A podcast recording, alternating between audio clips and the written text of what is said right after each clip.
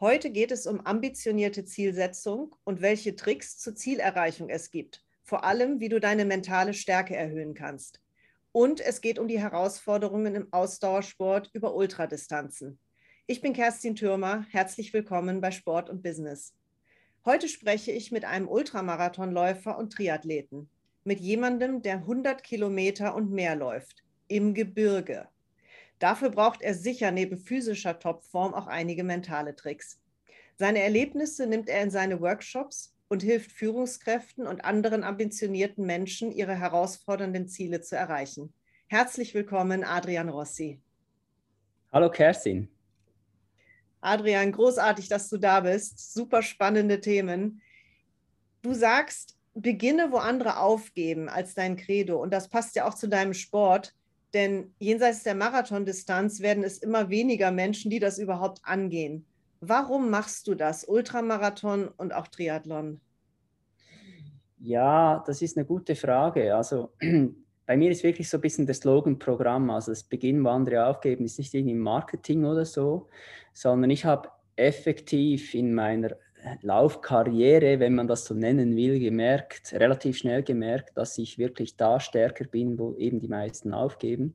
Ich kann zwar 10 Kilometer rennen, ich kann einen Halbmarathon oder einen Marathon rennen, aber als in Zeiten, die fernab von irgendwie einigermaßen okay sind. Und, aber wenn es dann länger wird, bin ich stark oder stärker und was ich dann später noch dazu herausgefunden habe, wenn es noch Höhenmeter hat, dann bin ich noch mal stärker.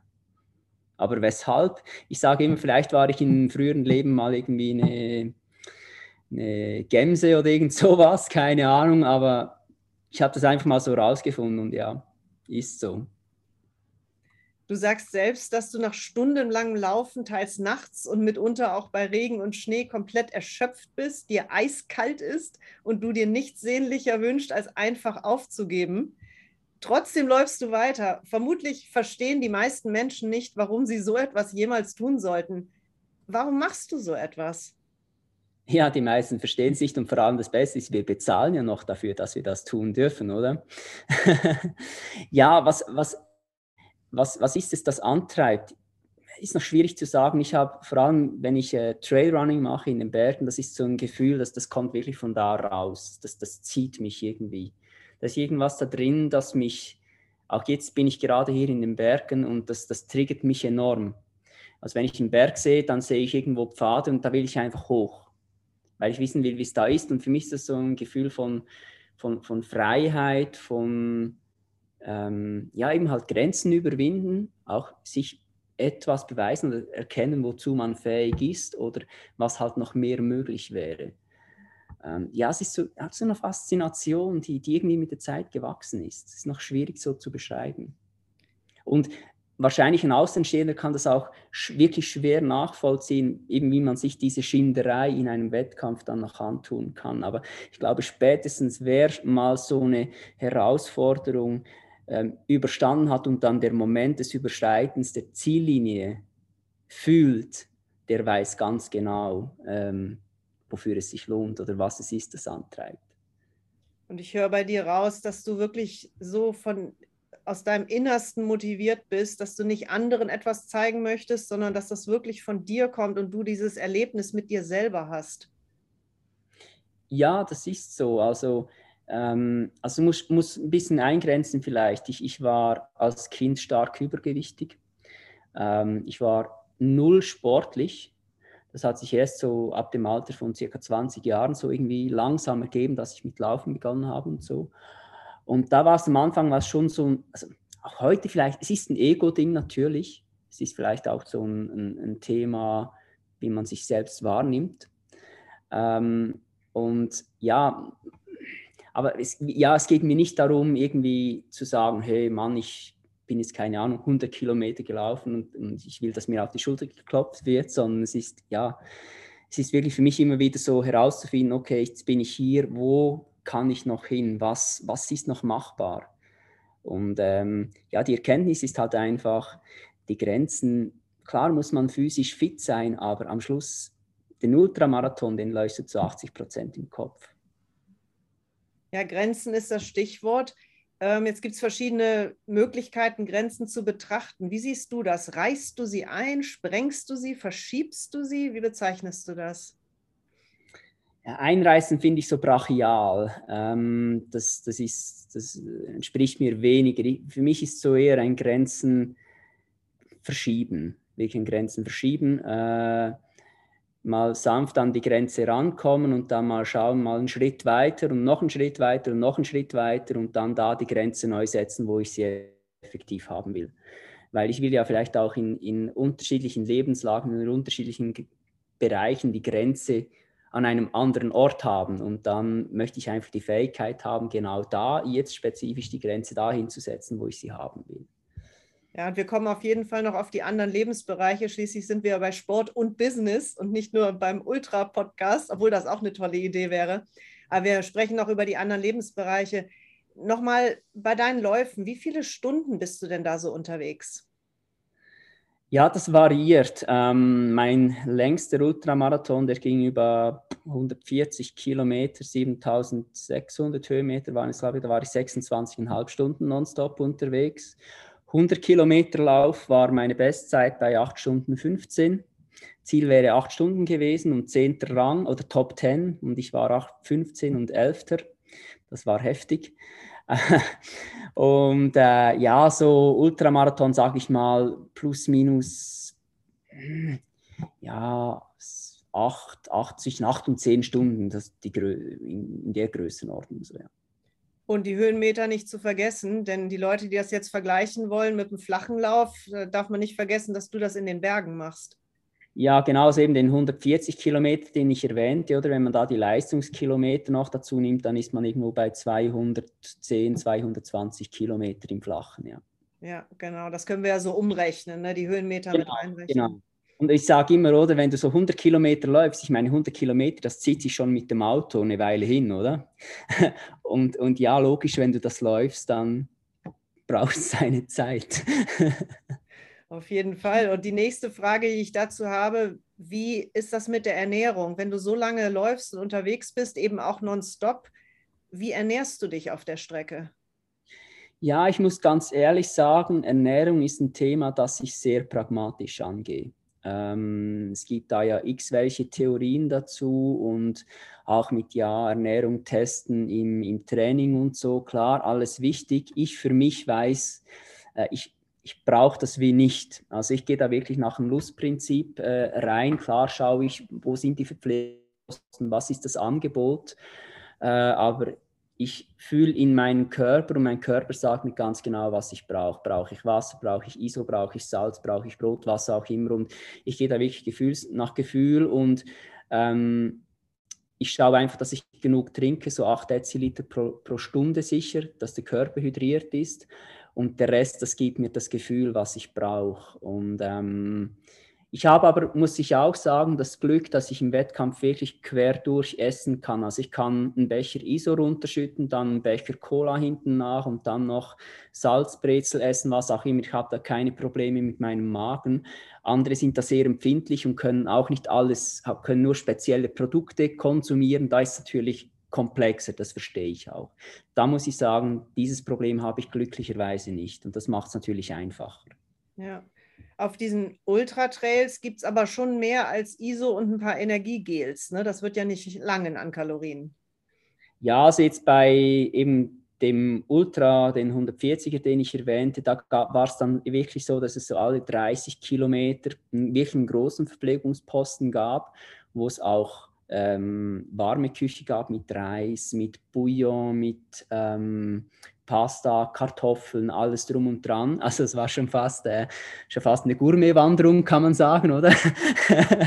Aber äh, nee, das, da, auf, auf so langen Distan Distanzen auf jeden Fall, wenn es dann so ein 100 Kilometer Lauf ist, so über, sagen wir mal so plus minus 10, 12 Stunden vielleicht, da, da kommt man mit ISO, vielleicht Brot, so die salzigen Komponenten, die denke ich, die sind wichtig, oder? Meine, wenn du so einen Halbmarathon, Marathon läufst, dann ist ja vielmals ISO, Schäl und so eher süß. Und irgendwann so hast du das Süße dann gesehen, dann bist du froh, wenn du mal was Salziges bekommst.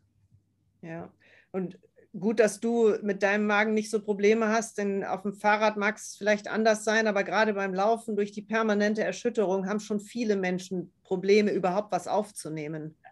Ja, ja, da sieht man ja alles dann, von Spucken bis Durchfall und so, das kann dann ganz übel werden. Ja, und dann, dann ist vorbei, oder? Ist klar, weil dann spätestens da stimmt die Hydrierung im Körper nicht mehr und da ist dann auch wichtig, dass man wirklich die Reißleine zieht und stoppt. Ja.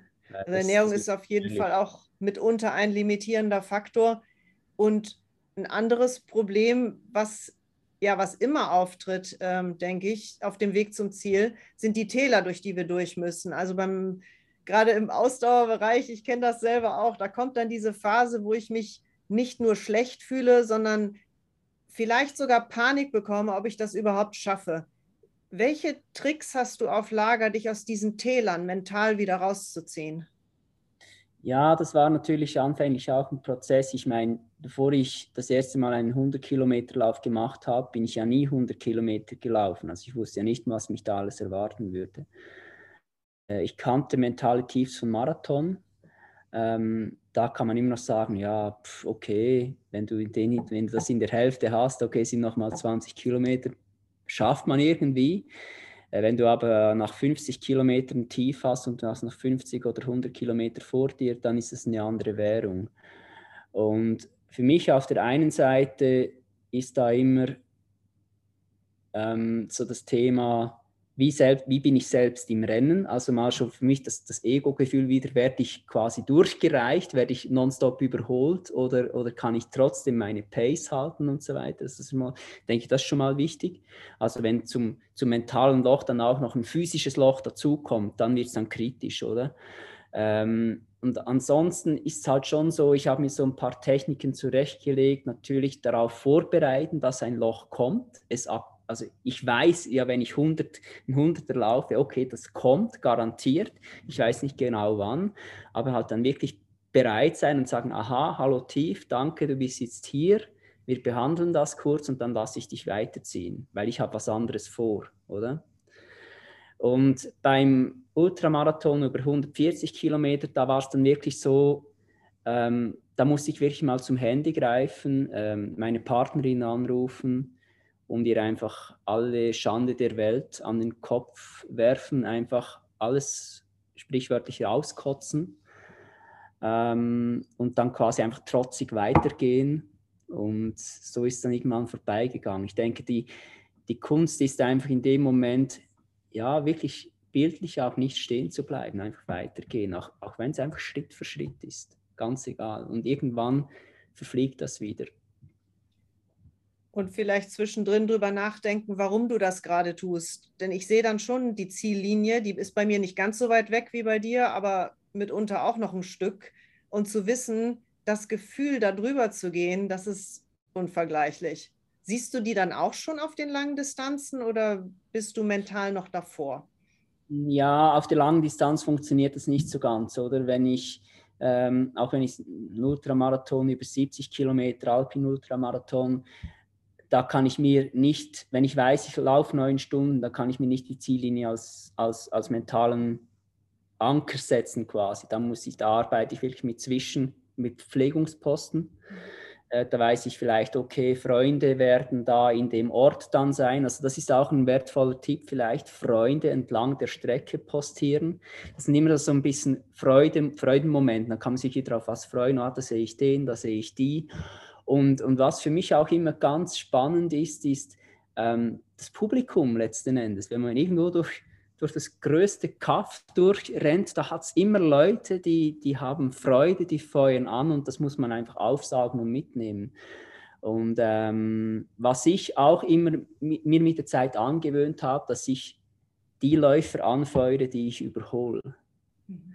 Weil ich weiß, wie hart es ist, überholt zu werden. Und jede und jeder, der da mit dabei ist, egal wann er ins Ziel kommt, der macht eine unglaubliche Leistung und da hat jeder den allergrößten Respekt verdient. Ich glaube, das sollten auch die Läufer untereinander viel mehr noch pflegen. Und auch die Wertschätzung zum Beispiel gegenüber den Leuten, die an den Verpflegungsposten sind, dass man sich da auch wirklich bedankt und sagt, hey, danke, dass du deine Zeit, opferst, damit ich mir mich hier schinden kann. Äh, und, und das gibt auch viel zurück dann, dass man dann wieder mitnehmen kann auf, auf, auf, die weitere, äh, auf das weitere Rennen, ja. Wie gehst du denn mit Niederlagen um? Die hat ja jeder von uns mal. Ich nehme an, auch bei dir gab es mal Momente, die nicht so funktioniert haben. Was machst du damit? Äh, meine, bei meiner größten Niederlage, wenn ich so sagen will, da habe ich zwei Tage geweint.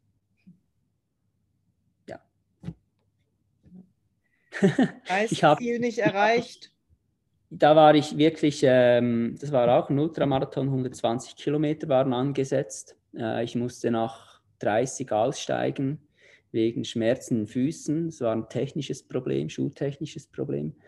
Das hat mich noch doppelt gefuchst, weil ich konnte nicht mal was dafür. Ich war physisch top parat.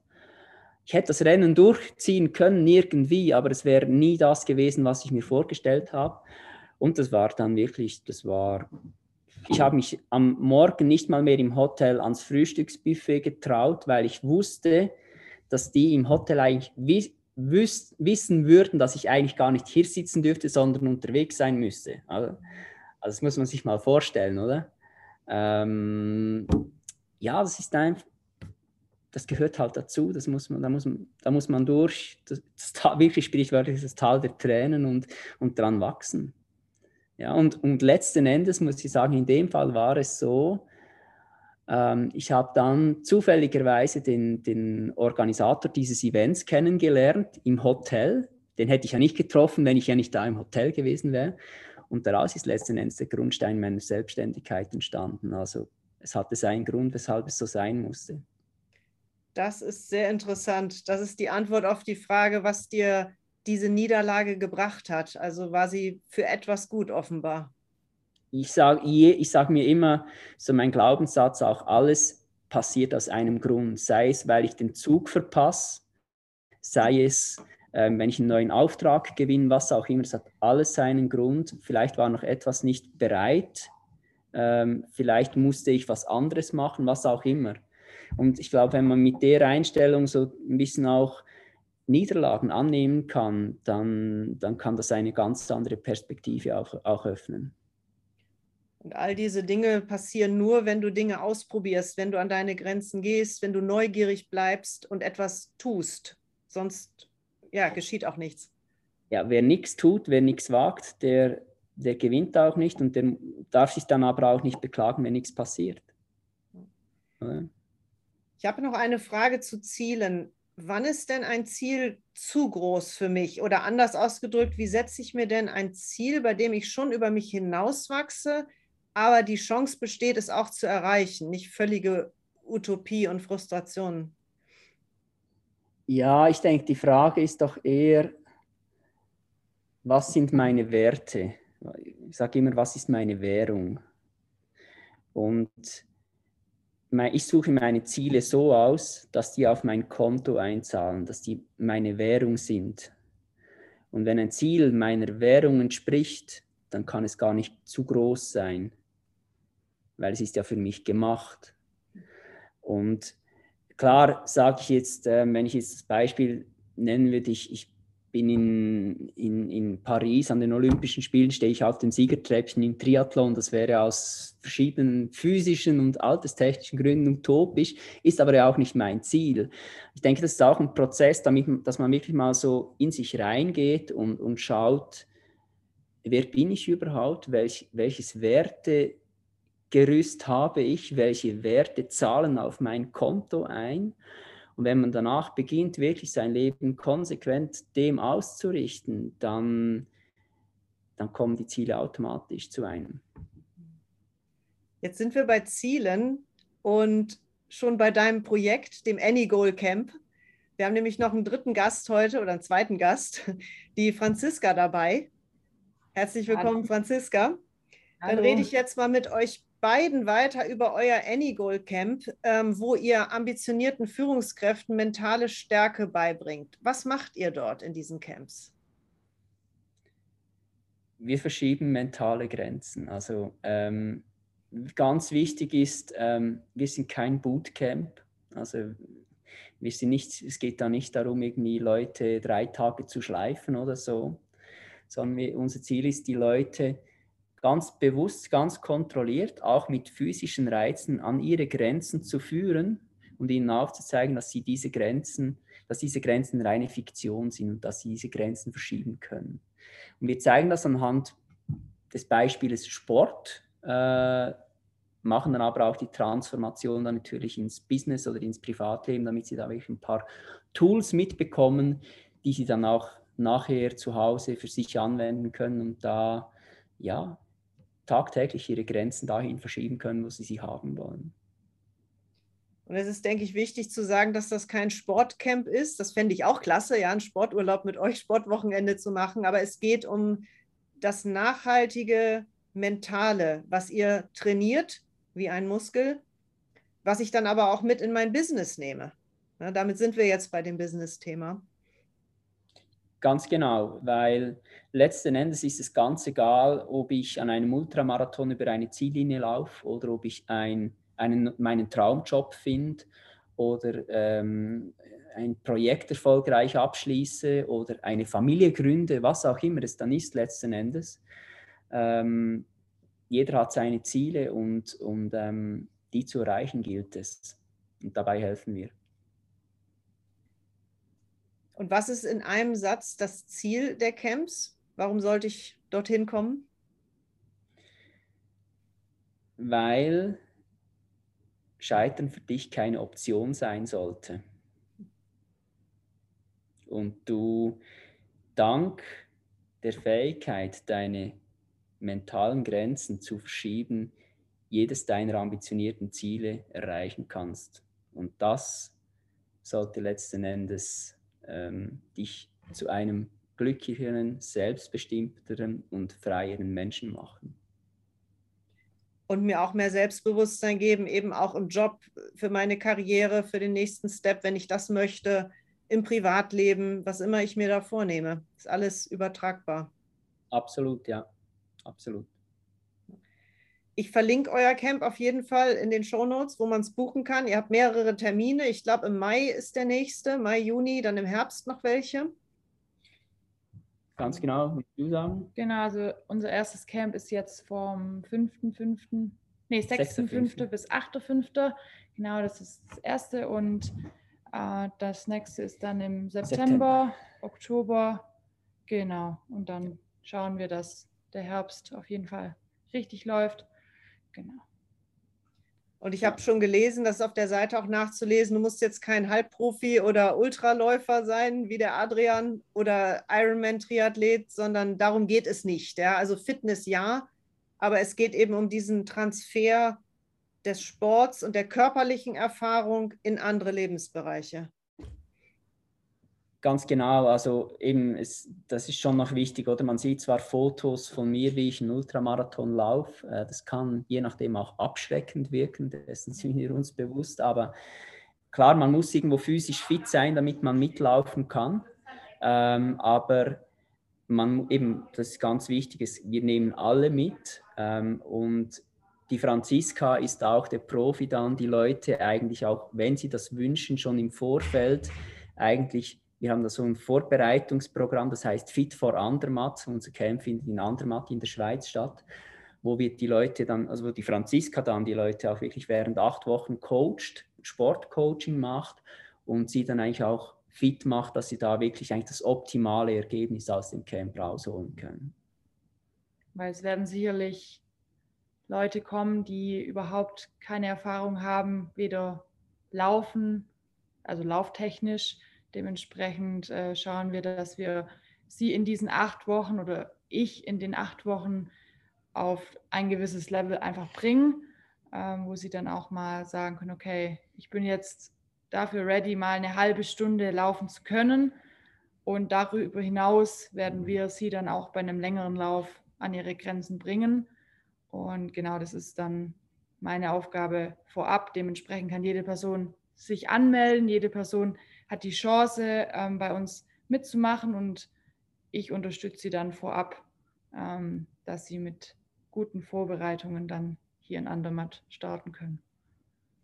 Und vor der Anmeldung findet schon das Mindset statt, wie ich merke. Also wenn ich jetzt schon sage, oh nein, das kann ich doch alles gar nicht, dann bin ich ja erst recht richtig bei euch.